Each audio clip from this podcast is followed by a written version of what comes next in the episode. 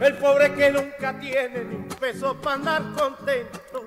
No bien si hay una gallina que ya me lo meten preso.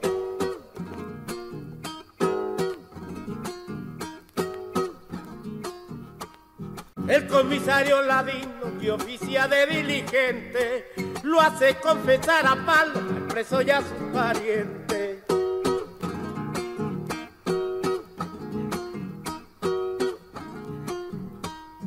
Se pasan las semanas engordando el expediente, mientras el preso suspira por un doctor influyente. La tía le vendió la cama para pagarle al abogado si algún día sale libre, tendrá que dormir parado.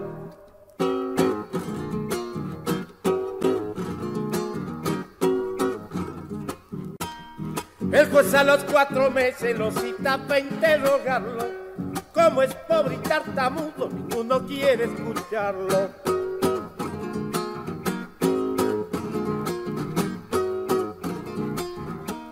y la prisión preventiva dictan al infortunado que ya lleva un año preso, está de Dios olvidado.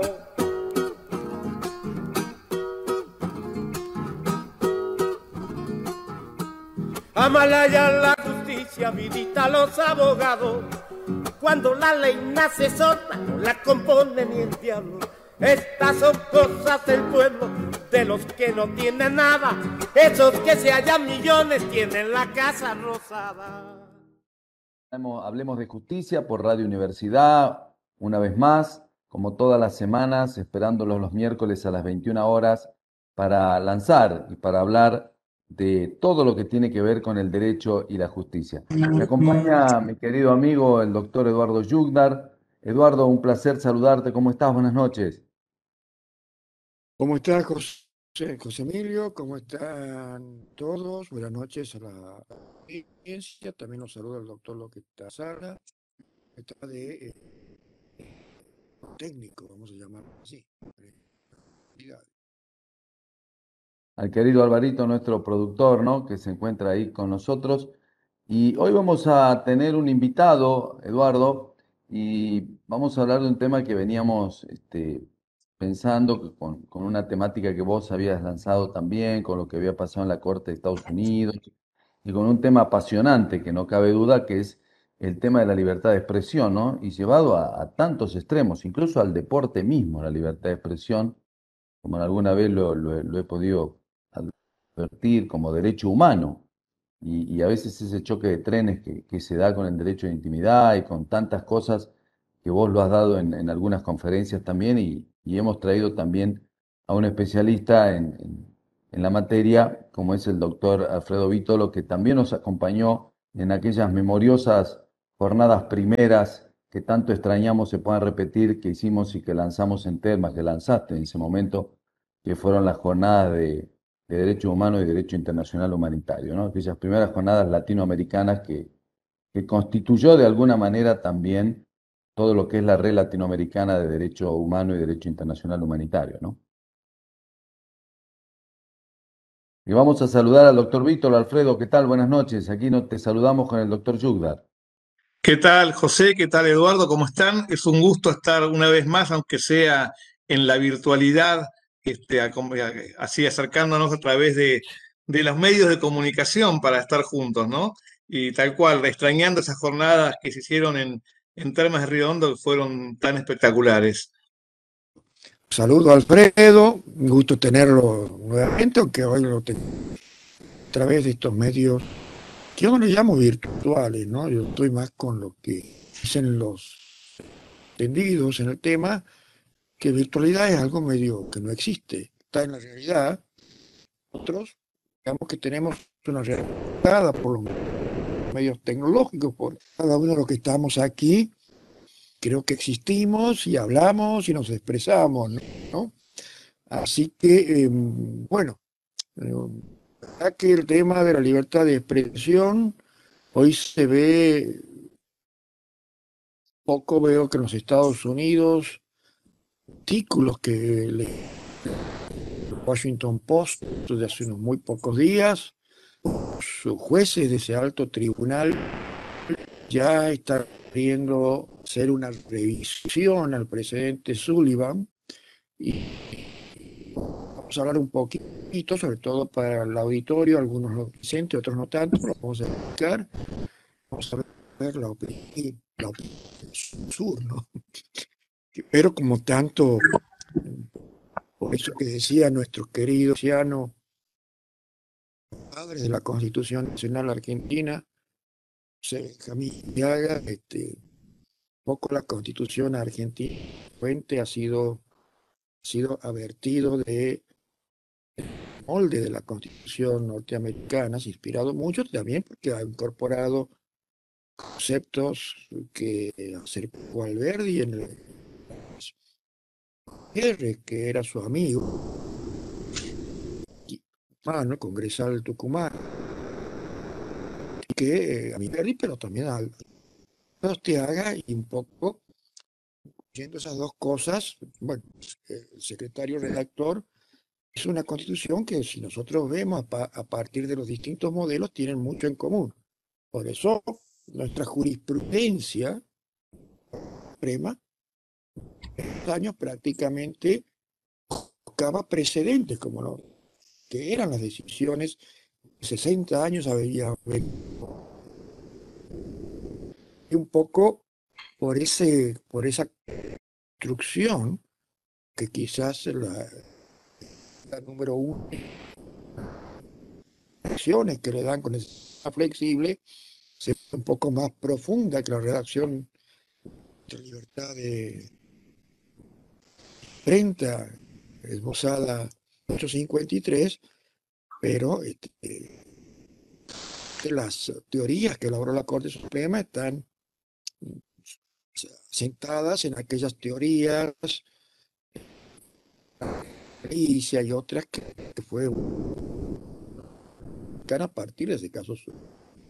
Ese es el parador, si se quiere, que voy a dejar aquí. Vamos a pasar la bueno, que vas a dar vos, José No, no, no cabe duda que ha sido un disparador y, un leading case de, de, la jurisprudencia americana, ¿no? Este, con, con, ustedes dos que tienen una experiencia académica en Estados Unidos también, ¿no? Y por eso también Alfredo eh, creo que son dos personas indicadas para referirse a la temática. Alfredo, ¿qué opinión te merece, digamos, este pensamiento y este cambio de lo que nos hablaba Eduardo y también de lo que viene de esta posible modificación que pueda tener eh, New York Times contra Sullivan en lo que abriría un, paso enorme, digamos, dentro de la libertad de expresión, ¿no? yo creo que hay, eh, hay un, coincido en que estamos en un momento muy particular de la historia eh, el hecho de que estemos ahora hablando conectados a través de, estos medios electrónicos nos está marcando esa diferencia. O sea, cuando los constituyentes en, Filadelfia en 1787, eh, en realidad en 1791, en la primera enmienda, este, establecieron la libertad de, prensa y la libertad de expresión como un derecho autónomo, cuando nuestras constituyentes plantearon la libertad de publicar las ideas por la prensa sin censura previa, evidentemente estaban hablando y estaban mirando una realidad completamente diferente de la que estamos viendo hoy, eh, en donde más allá de que ya aparecían y, empezaban a, existir los medios gráficos, los, diarios, en el sentido como los conocíamos hasta hace un par de años nada más, este, no había mucho más. Y la expresión estaba como mucho en, la impresión de algún folleto, de algún panfleto, generalmente crítico al gobierno. O sea, la libertad de expresión se planteaba en una lógica de reacción frente al monopolio estatal, ¿no? En donde el desacato era la. cualquiera que, que opinara en contra del rey era considerado un traidor y por lo tanto se controlaba la expresión. Este, pero hoy en día con los medios con los que tenemos, y, en, muy pocos años, porque hoy nosotros estamos viendo esto como algo natural, este, este, tipo de comunicación, pero pensemos que nosotros, por lo menos nosotros tres, pertenecemos a una generación que, que se educó sin computadoras, que se educó sin internet y que se educó sin teléfonos celulares en donde hoy en día con un teléfono celular y poco más y un poco de señal, uno puede transformarse en un en un influencer y ser un, transmisor de ideas a través de Twitter, de TikTok, de los, podcasts y todas las, modalidades en donde van apareciendo una a una permanentemente y, nos llevan a replantearnos la lógica, la lógica clásica a partir de la cual se diseñó la libertad de expresión.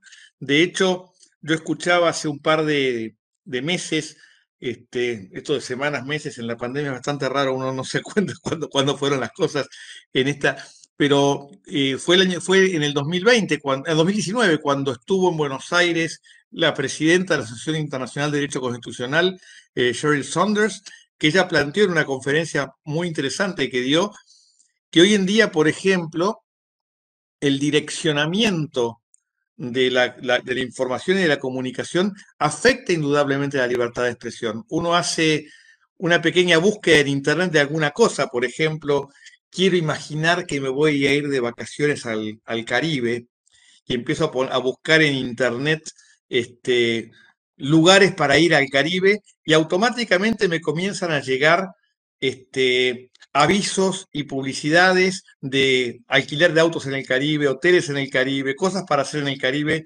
todas cosas que están desarrolladas a partir de, un lenguaje y de un, de, un manejo de información que nosotros no vemos, pero que direccionan la información.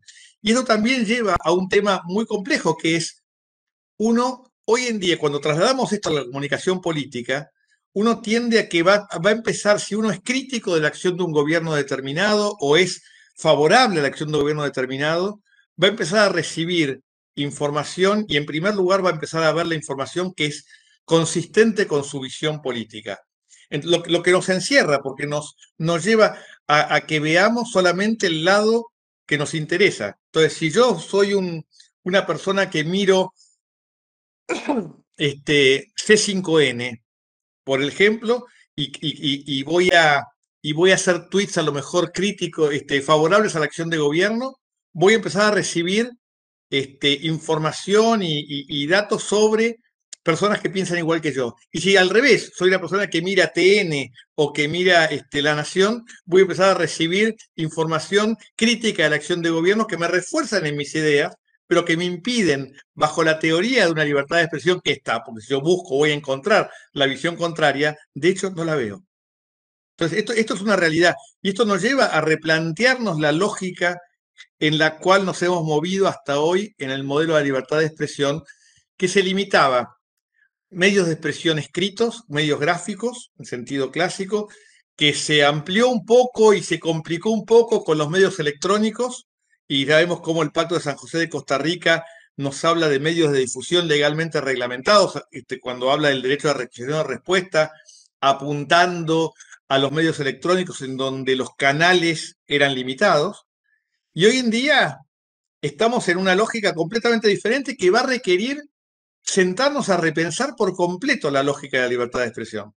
Así que es un momento muy particular de la historia.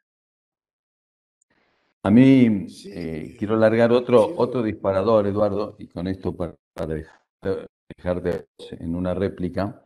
Yo me acuerdo en una conferencia que dio Lucía Suárez con José D'Amato y Ricardo Pipino, tres grandes de la televisión, o sea, tres, a ver, formadores, ¿no? Me acuerdo en un, lindo, en un buen curso, que hacían una, una, un replanteo, por ejemplo, con respecto a, a la televisión, esto nada que ver, ¿no? Solamente pero decían, la comparación de lo que era televisión española con los canales, con el canal, mejor dicho, hablo hace 20 años atrás o 15 años atrás, no me acuerdo, 20 años fácil, con el canal del Estado argentino, o sea, cómo interpretaban al Canal 7, ATC, los diversos nombres que tuvo, que consideraban un canal de gobierno y no canal de Estado, comparado a lo que es televisión española, que siempre fue, o lo consideraban ellos, un canal de Estado. O sea, marcando la diferencia.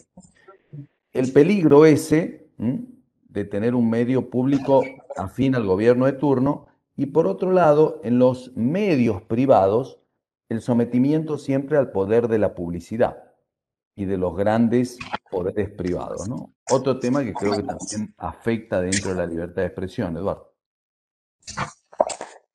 Bueno, es, es el debate político que siempre se ha dado, sobre todo cuando se ha tecnificado, digamos, se ha concentrado mucho los medios de información, ya sea estados totalitarios en donde prácticamente no existe esa privada, prensa o, en otras eh, democracias, digamos, donde prácticamente no existe, digamos, medios eh, estatales y no se manejan. Los Estados Unidos, ¿no? Más allá de América, eh, no hay prácticamente emisoras que puedan ser, digamos, dependientes de, la cultura de las agencias administrativas estatales. Eh, ah. Y es allí donde se hace la distinción entre muchas veces qué defiende una constitución o qué defiende un Estado, si la o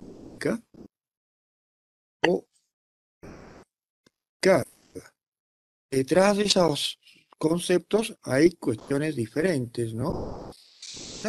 porque evidentemente son fuentes que hacen los medios masivos.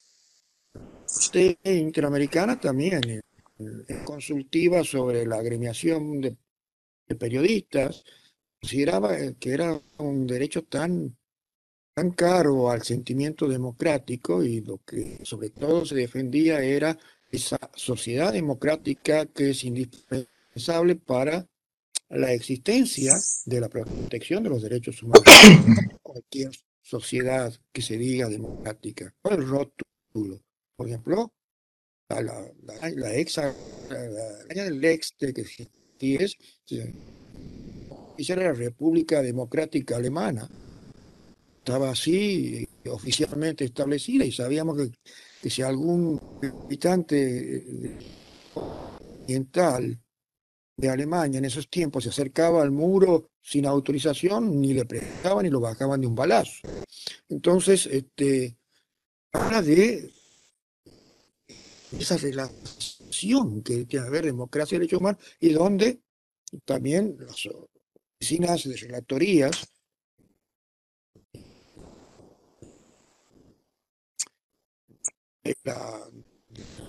temas interamericanos de derechos el relator especial para la libertad de expresión constantemente está haciendo hincapié en esa caras explosión que tiene que pero por eso me llama me ha llamado mucho la atención que dos jueces como Thomas, Clarence Thomas y, y salieron prácticamente distintas formas al mismo tiempo de decir, vea, Vimos el mismo escenario. En el 64 se dictó el fallo Sullivan, donde se dio tanta amplitud de protección y tanta restricción y control al Estado sobre los medios de prensa. Y, dice quizás esto de cómo está esta revolución esta revolución industrial que se basa en 4.0, cuestiones que hacen al Internet, que hacen a la Big Data, que hacen a la inteligencia artificial, y donde ya veces estos medios se entran grandes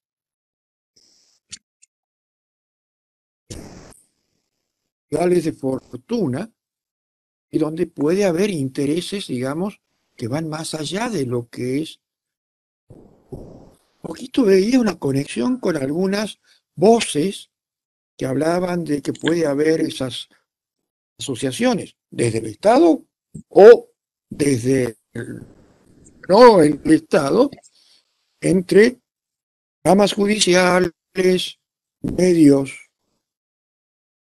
llaman influyentes para trabajar una herramienta que se llama la que en muchos foros internacionales están siendo muy debatida esta cuestión. Pero esto es como operar en el cerebro. Puede ser que haya esos excesos. El artículo 13 de la Convención Americana habla de equilibrio. No puede haber censuras, salvo casos excepcionales que están previsto en sus últimos incisos. Que vayan en contra de la guerra, puede afectar la moral de la niñez y de la infancia, pero más buscar soluciones, porque dicen estos dos Justice, el viernes pasado lo dijeron, que habrá que darle una revisión Sullivan por el tiempo transcurrido, toda esta nueva visión, esta bisagra que un poco ha hablado Fredo, cambios y la quiera puede acceder a, un medio público a través de las redes sociales. Y también hablaba sobre el exceso, el debilitamiento del derecho de la acción de la reputación de personas públicamente expuestas que hoy prácticamente están a tiro de cualquier que pueda ser falsa, que pueda ser calumniante, etcétera, etcétera. Eh, eh, y esto un poco es ese tejido. Por ejemplo, el otro día veía que se lo bien asesorado el modo de ver el presidente cuando se generó esto de que ellos habían dado algunas eh, de gestiones y más sí respecto a una vacuna específica de que no haya ido por la vía. Hay apenas, si bien no precedentes de o precedentes de química, no interpela excesos en el ejercicio de la libertad de expresión que sin censura pueda generar responsabilidades. Pero prácticamente la, por ejemplo, aquí me le dijeron, mire, usted lo con un código penal que prácticamente eh, poner esa condena es, censurar. A Memory le dijeron, mire, Memory, aquí le vamos a hacer lugar porque se demoraron a la situación. Pero cuando usted lo condena, ya la Argentina había modificado el capítulo del Código Penal, por lo tanto, había entrado dentro esa exigencia. Ojo, el segundo fue un fallo dividido, entregado. Este, eh, esas, eh, esas creado, no, eran 54. Esas exigencias estaban bien. Ahora se han adecuado, pero a su vez vemos los distintos ejes temáticos de la relatoría de la comisión que en cierto modo este, lee infinito toda denuncia penal o que sea puede afectar la libertad de pensamiento y expresión, caer en censura. Por eso, quizás el método más seguro para aquel que quiere proteger la reputación, sea falsa, que no se han tomado, digamos, aquellos mínimos recaudos que ponen teorías como la de Alicia, por ejemplo, este, puedan debatirse si realmente puede ocurrir esas responsabilidades, que no la censura, pero sí probada que ha habido alguna razonabilidad de esta pauta de proporcionalidad pueda generar esos casos. Eh, pero yo creo que va a ser una tarea que van a tener que definir los expertos. ¿no? Y aquí tiene que entrar la interdisciplina, no solamente de, los abogados creemos siempre que de las leyes y de la del tratado, la letra de la constitución, está toda la solución. Aquí son temas de derechos humanos y ningún tema de derechos humanos. No sean los que hacen a la personalidad propiamente dicha, sino a hechos que, derivan de la personalidad, tiene que tratarse por la disciplinaridad. Obviamente, la palabra, sí, Charles en Constitución. Te hemos perdido en esta, en estos, en estos últimos en lo que estabas hablando sobre Van Hughes. Eh, yo, yo si, si, eh, si podías repetirlo, eso sería muy bueno. Recordaba que de última siempre que hay que buscar un abordaje interdisciplinario con el derecho humano, pero a la larga, la edición final, como decía Charlie Evans, esa famosa frase que.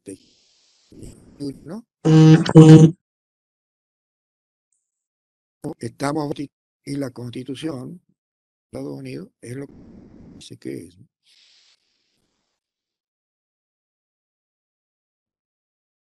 Bueno, hemos, eh, se ha perdido la última, la última frase, este, pero bueno, hemos, hemos seguido el lineamiento del pensamiento.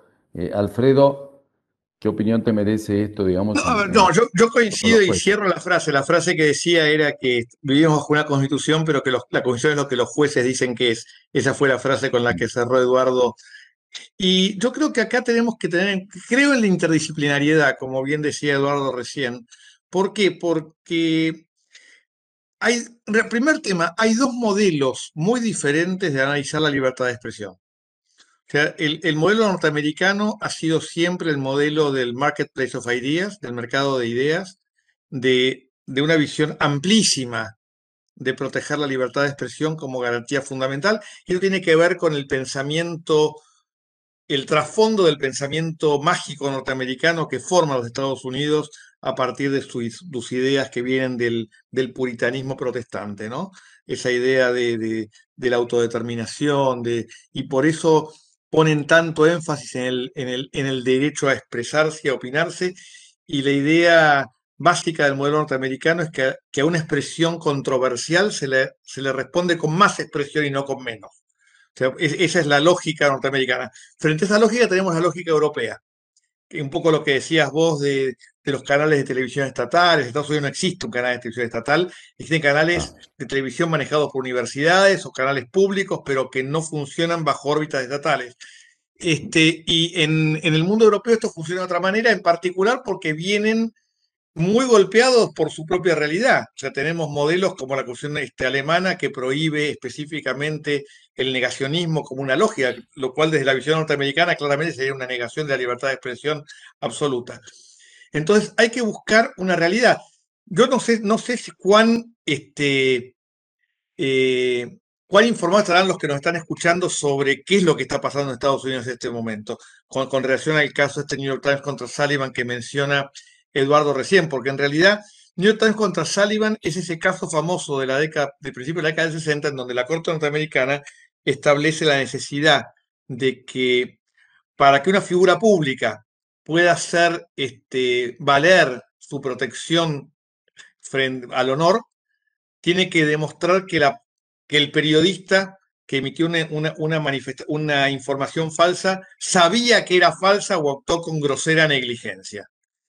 Y esto la Corte Norteamericana, en aquel caso del año 64, lo fundó en la idea de que la necesidad de que el periodismo de investigación tuviera amplia libertad para criticar al gobierno debía eh, ser protegida específicamente frente al poder que tenía una figura pública. Entonces, por eso eh, el estándar de protección agravado respecto del, este, del periodista. Pero ¿qué pasa? Hoy en día la figura del periodista profesional en este tipo de casos ha perdido este, la, la trascendencia que tenía en otros momentos. Hoy en día cualquiera, como les decía en la primera intervención, con un celular, con un tweet, puede empezar a aparecer y, puede generar a través del, del, fenómeno expansivo que tienen las redes, este, generar un impacto mucho mayor que a lo mejor el que podría tener un periodista de los tradicionales. Y en esa lógica, creo yo que es que plantean Gorsuch y Thomas la necesidad de revisar el estándar de New York Times contra Sullivan, porque eh, hoy que nos, que nos critique Gustavo Silvestre o que nos critique, este, qué sé yo, Pablo Rossi o que nos critique este, Morales Solá en televisión o, este, no, o Pañi, por decir algunos, ¿no? De los, este, de un lado y del otro, eh, tiene, tiene un impacto que a lo mejor puede ser muy interesante, pero que no alcanza a ser el impacto que tienen tres tweets que se transforman de golpe en trending topic a partir de un modelo de expansivo exponencial de una red de, influencers o de trolls que van manejando este tipo de, conductas. Este, estas palabras, influencers, trolls, que son palabras que han aparecido en los últimos cinco años, han cambiado por completo la dinámica de la libertad de expresión. Hoy en día es más importante eh, un, un, tweet bien puesto, en buen lugar, en buen momento, que logres transformarse rápidamente en trending topic, que se transforme en este, que, lo que puede hacer un analista político en un canal de televisión. Este, y esto es un poco lo que creo yo lo que está apuntando la, discusión, tanto para lo bueno como para lo malo, porque el problema es que se pueden destruir reputaciones en, instantes a partir de esto. Todo, todo el modelo de, los, de las fake news, de, las noticias falsas, noticias inventadas, reseños, que nos llevan en alguna medida a pensar esa, esa lógica que se atribuía a Goebbels, ¿no? Eh, miente, miente que algo quedará. Hoy en día el tuit queda y después no sabemos si es verdad. Inclusive hay cosas insólitas a partir de mecanismos muy sencillos al alcance de cualquiera de inteligencia artificial que están disponibles gratis en Internet. Uno puede modificar usando una misma persona, hacer que diga algo que jamás dijo. Y esto se transforma en trending topic y hay que darlo vuelta. ¿Y cuál es el nivel de responsabilidad en esa lógica? ¿no? ¿Qué pasa con el que levanta? ¿Qué pasa con el, la persona desprevenida que levanta? Esto, esto se planteó con Trump, se planteó en, la campaña electoral de Estados Unidos de una manera permanente, de un lado y del otro. ¿eh? Esto no, no, no. Y yo creo que a eso apunta el, llamado que hacen estos dos jueces de la Corte eh, para reanalizar si, si sigue siendo exactamente igual el planteo que hizo la Corte hace casi 60 años, eh, en este caso este New York Times contra Sullivan, respecto de, este, del modo de analizar la labor periodística y la libertad de expresión al lado o enfrentado con el derecho al honor de las personas. Bueno, yo, yo en virtud de que nos quedan 12 minutos, me gustaría, Eduardo, que des una conclusión, ¿no? Sobre esto y, cuál es tu opinión con respecto al pensamiento, bueno, lo que justamente eh, lo, decía también recién Alfredo, si también, no como juez, pero sí como hombre de derecho, como jurista, si con cuál te quedarías, si con la de los 64 o tal vez con una reforma necesaria para esta, para esta temática que, que cómo lo ves vos. José, soy criterio de gusto Sagrabri, de italiano, Italia, que escribió en el año ya el derecho de empezaron a aparecer, digamos, Estado de Derecho Constitucional sobre un Estado eso sí es que vamos a los dogmatismos, vamos con alguna visión crítica y las cosas han sido solucionadas y eternum vamos a volver incluso al derecho fantoche. Cosa embalsamada vamos a mirar los cambios tremendos se están incorporando. Quizás hablábamos en una de las eh, audiciones pasadas, esto que lo veía como doctrina filosófica científica del transhumanismo, del 50 o 30, cuando empezó a hacer de toda esta evolución que iban a tener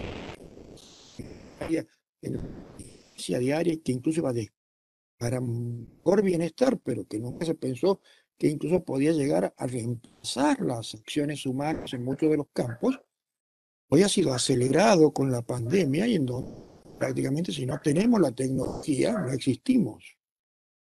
Y la preocupación que tenía Gorsuch, que en cierto modo se acerca a un crítico es Thomas, que ya lo venía haciendo de tiempo atrás, ya se suma, y sobre todo por una decisión que ellos fueron minoría, donde que demandaba era del primer ministro albanés, productora americana, por una película que creo que se titulaba Wars Dogs, algo así, donde, bueno, parecía como que este muchacho estaría metido en el tema de las drogas, que no haya, digamos, ningún tipo, y en donde decía que a ellos le pareció justo, justo porque decía que la doctrina sentada en New York Sullivan se habría convertido en este escenario, si no se pasa por el filtro de las nuevas cambios que ha experimentado la humanidad, en una especie de subsidio para que las falsedades publicadas lleguen a una escala que en ese momento no pueda haber sido prevista y que puede dejar a muchas personas sin reparación por ese motivo, por falta de previsión, ¿no? Entonces, eh, esa es la preocupación y lo que también la crónica de un medio importante como el New York Times refleja en la parte de análisis jurídico es que muchos analistas y profesores de facultad de Derecho, tantas universidades, vieron que esa, esa reflexión que han tenido estos jueces es bastante importante. Entonces, que balancear, ellos tienen el balancing test, en un nuevo balance, una protección que, que ya Sullivan proporcionó y que es fundamental a la independencia de los medios de comunicación y que si no se la protege se enfriaría o haría ponerla en peligro, pero eh, tienen que estar preparados en los casos en que se llegue a una tensión entre estos dos derechos eh, a resolverse en la justicia, los jueces preparados para revisar, teniendo en cuenta dentro de esta ponderación de balanceo, todo lo que un poco ha dicho Alfredo, todo un poco lo que es estos cambios, y bueno, y creo que ahí sí, ahí tendría que empezar a hacerse debate académico, desde que son los análisis críticos. Vos sabés bien que yo soy, tengo una postura crítica, soy crítico hasta de las mismas cosas que, que decido cuando pasa el tiempo veo que hay cambios, entonces, este, entonces creo que hay que estar atentos para esas revisiones, ¿no? Muy claro, Eduardo, muchas gracias. Vamos a hacer una brevísima pausa nada más, un poco de música, y ya volvemos para ir cerrando con la opinión de nuestro invitado, el doctor Alfredo Vito.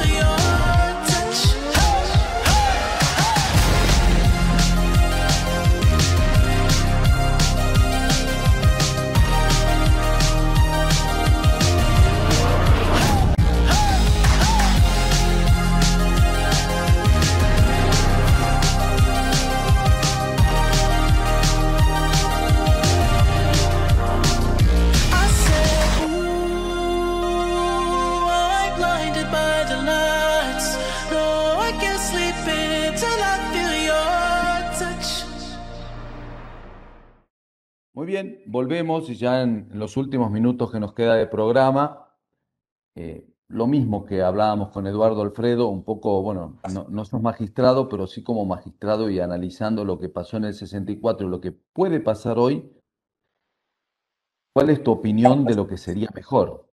Mira, yo no soy magistrado, pero creo que acá hay un tema, creo que el rol de los jueces en esto es muy importante.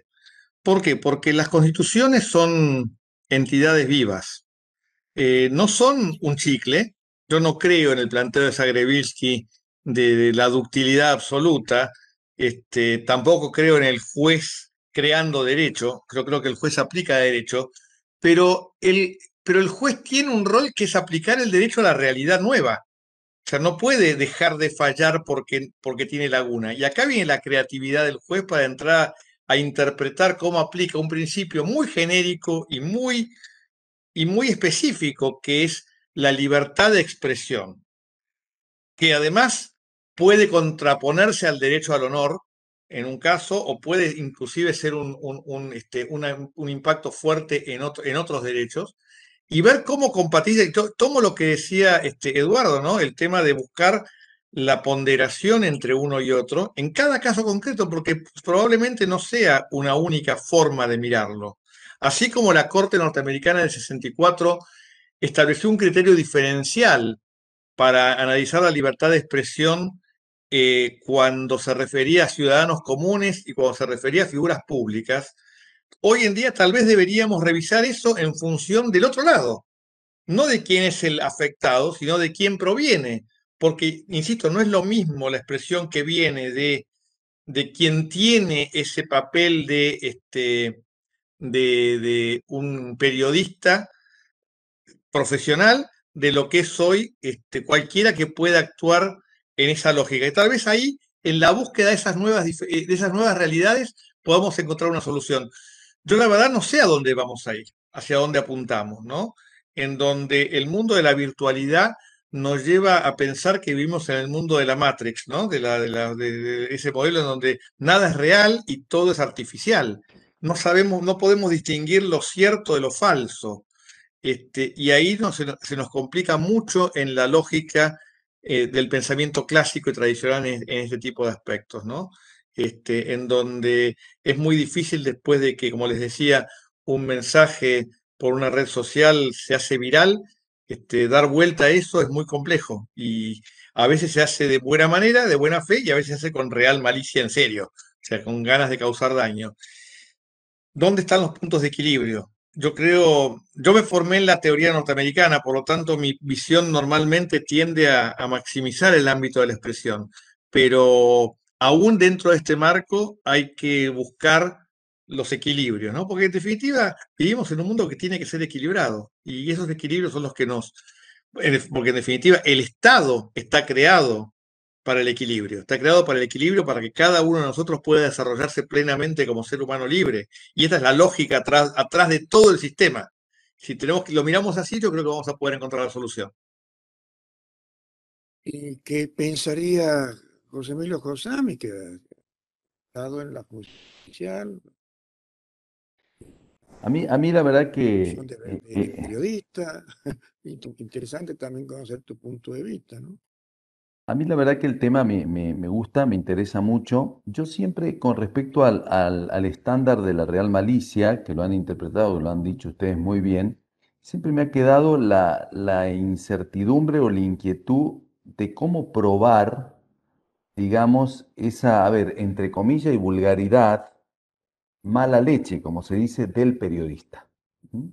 Esa mala intención que podría tener el periodista dañar a la persona, ¿no? Por eso siempre me ha hecho ruido, como dicen los chicos, este, esa cuestión de la, de la de, del estándar del actual malis con respecto a esto. Yo me acuerdo que allá por el año 2004 vino la gente de la CIP, la Sociedad Interamericana de, Prensa, ¿no? Tengo allí al amigo Ricardo Trotti, que, ha estado muchos años acá en Santiago y hoy es uno de las autoridades de la CIP y, se debatió ese tema. Se debatió como en aquel momento también se debatió ya la exclusión del delito de la injuria y la calumnia de los códigos penales con respecto a los periodistas, que fue otra temática de la cual yo no estuve totalmente convencido también. Me acuerdo que debatimos de alguna manera con Morales Solá en ese, en ese, en ese congreso. Este, pero bueno, e, es bastante, bastante difícil, ¿no? Para mí, eh, porque creo que hay, eh, y como leí en algún artículo hace poco de un alemán que hoy no recuerdo el nombre, que se llama La despedida de la objetividad, eh, no existe la objetividad en la prensa. Siempre va a estar ese criterio subjetivo del periodista, ¿no? por detrás de todo.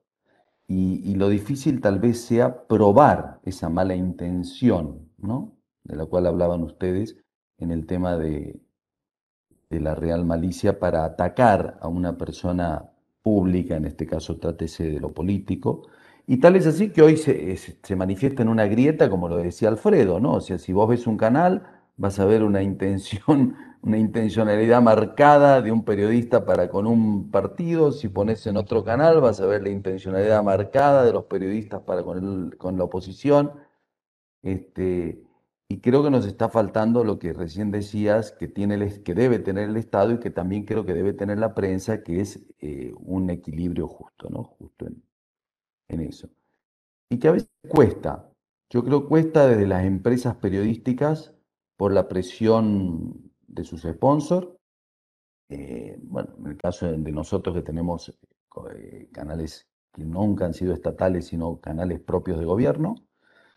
Y, cuesta llevar a ese, e, a ese equilibrio a, lo que, a lo que debiera ser, digamos, un periodismo honesto más que nada porque creo que eso, esa es la palabra, ¿no? O sea, pues podamos disentir eh, en, que puede ser, bueno, mi opinión con respecto a una persona, pero a ver, si yo estoy calumniando a una persona y tendré que probarle la atribución de lo que yo estoy diciéndole a él como un, como un delincuente, ¿no? Porque si no, este, bueno, ahí es donde también tiene que aparecer la justicia como ese elemento esencial con el cual también cuenta la libertad de expresión que es la responsabilidad ulterior, me parece. Yo les dejo a ustedes la última palabra con respecto a, a los que digo para, para cerrar. ¿no? Bueno, vamos a darle a nuestro invitado. como dicen en otras latitudes, al invitado. Yo coincido, José, con lo que señalabas vos recién. Eh, la, yo, es más, en el año 88 yo escribí un trabajito en Estados Unidos, parte de mi trabajo cuando estaba estudiando allá, en donde decía qué bueno que Argentina no había receptado la doctrina de la real malicia porque era muy difícil de determinar esa, esa mala fe y, la protección del honor aparecía como un interés este, importante. Pero claro, lo cierto es que estaba limitado, la, la doctrina realmente está limitada al funcionario público, ¿no? Que, que, en definitiva que tiene el nivel de su honra un poquito más bajo porque él, mismo se abre a, la, crítica pública. Pero claro, era, eh, eran otros medios de comunicación, otra llegada y otro, otro modelo estructural. Pues yo creo que es interesante revisarlo y, y revisarlo para no necesariamente significa mayor censura, ni menor censura, ni, ni para un lado o para otro, sino sentarse a analizar cómo ese estándar aplica hoy a las nuevas realidades de los medios.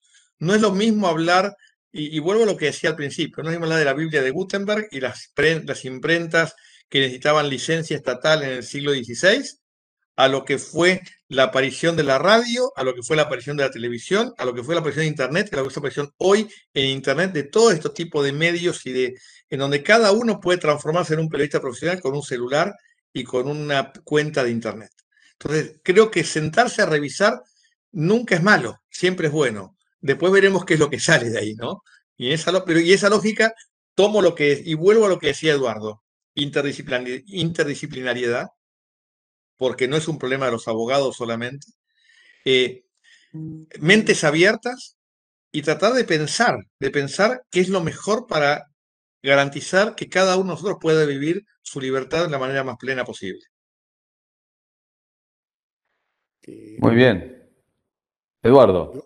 Yo agregaría incidencia ahí con saben que ese es algo privado y en muchas cuestiones estamos ante desacuerdo, pero hoy casi un acuerdo total. eh, aquí un poco se da lo que es también ¿no? ser humano, esa, esa, esa relación entre emoción y razón. Que saben, dicen que nosotros, seres humanos, somos seres emocionales, básicamente, de otros seres gregados. Decía Aristóteles, razón es la que justifica eso que crea las emociones.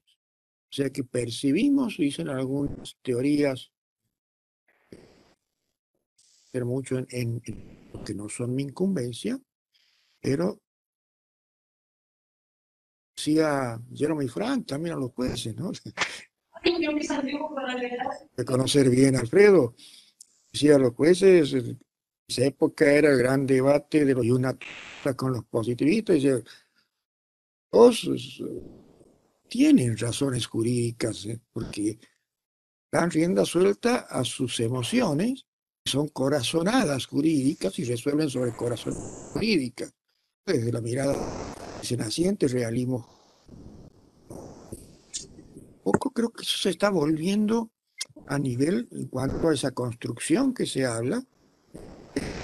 Tenemos que ser capaces de justificar bien nuestras emociones porque no vamos a ser objetivos porque no somos ni dioses ni semidioses, somos seres de carne y hueso con falibilidades, y en donde tenemos esa, esa de emotividad que es la que nos conmueve o nos hace abrazar una doctrina, una ideología, que fuere, pero a veces tenemos que buscar con la razón no justificar lo que razón nos dice y estar mal, pero forzamos justificar y realmente reconocer cuando nuestra razón nos dice, ojo, tus emociones, porque no va por esa línea.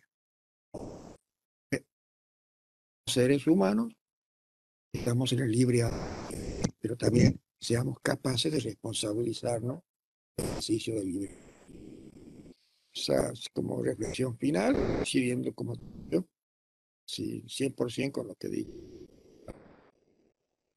Muy bien, Alfredo, Eduardo, les agradezco. Bueno, la verdad que es un placer, ¿no? Compartir este programa con ustedes. Bueno, eh, el invitado que tuvimos de lujo, sin duda. Alfredo, te dejamos el, saludo final a toda la audiencia. Y, no, gracias a ustedes, gracias José por la invitación. Gracias por la invitación, gracias Eduardo por el debate, siempre rico, siempre siempre enriquecedor. Y bueno, este, espero poder estar en algún momento físicamente en Santiago del Estero, comer un buen chivito este, a, las brasas, ¿no? Este, y, tomando una copa de vino, este, debatir sobre este tipo de cosas que son siempre tan interesantes. Así que gracias por la invitación. Eh, mira, no lo, no lo podemos hacer ahora por cuestiones de público conocimiento, pero si quieres vamos a tener en cuenta que en la red latinoamericana estamos haciendo muchos encuentros virtuales en Latinoamérica y eh, bueno, seguramente José Emilio que está en el instituto temático nuestro de la red eh, esta parte de libertad de expresión y de pensamiento va a generar algún evento que obviamente tener muy en cuenta porque sabemos de tu valía, de tu preparación, de tus conocimientos y siempre haces importantes aportes a todo esto. No, muchísimas gracias. Cuando un abrazo desde ahora se ha convertido en estos días en un frío Santiago, ¿no? Hemos tenido temperaturas bajo cero a la madrugada, aunque nadie nos cree, pero bueno, hemos vuelto a aquellos inviernos de cuando éramos chicos porque nos habíamos olvidado. es cierto. Prácticamente no existían, ¿no? Pero bueno, golpe Pero nadie, que nos pone en la realidad. Te mando un fuerte abrazo. Nadie nos cree, es cierto. Me despido de la, de la radio audiencia. No sin antes, sin antes, eh, parte emocional, hoy he tenido la triste noticia que ha fallecido estaba en un superior tribunal, cercano a mi vocalía, parte de la cafetería de tribunales, solícito, muy activo, hace dos años que no lo veía, justamente porque era de riesgo, no iba, él era uruguayo, Santiago Estero, Héctor Salavecchi, y hoy nos hemos despertado con la desafortunada noticia que había fallecido en la madrugada, 11 días internado por eh, con oxígeno, que nos hace también tener presente la gravedad de esto. Y quiero también hacerle llegar mis condolencias a todas. Muy bien, Eduardo. Yo también hago, hago presente mi saludo a la familia de Héctor Salavecchi, la verdad una maravillosa persona, ¿no? un ser humano extraordinario que en mi época también de, magistrado en, tribunales ha colaborado muchísimo y siempre ha sido una persona de un corazón enorme, fundamentalmente. Les mando un fuerte abrazo a los dos y, bueno, seguramente Alfredo te estaremos convocando para algún algo que hagamos a través de la red. ¿eh? Va a ser un placer. Siempre, siempre a disposición. Muchísimas gracias. Un abrazo grande y un abrazo a toda la audiencia y los volvemos a esperar el próximo miércoles en Hablemos de Justicia a las 21 horas. Chao, gracias. Cordiales saludos, gracias. gracias Alfredo por dedicarnos estos minutos. Hasta la próxima. Gracias a ustedes, hasta luego.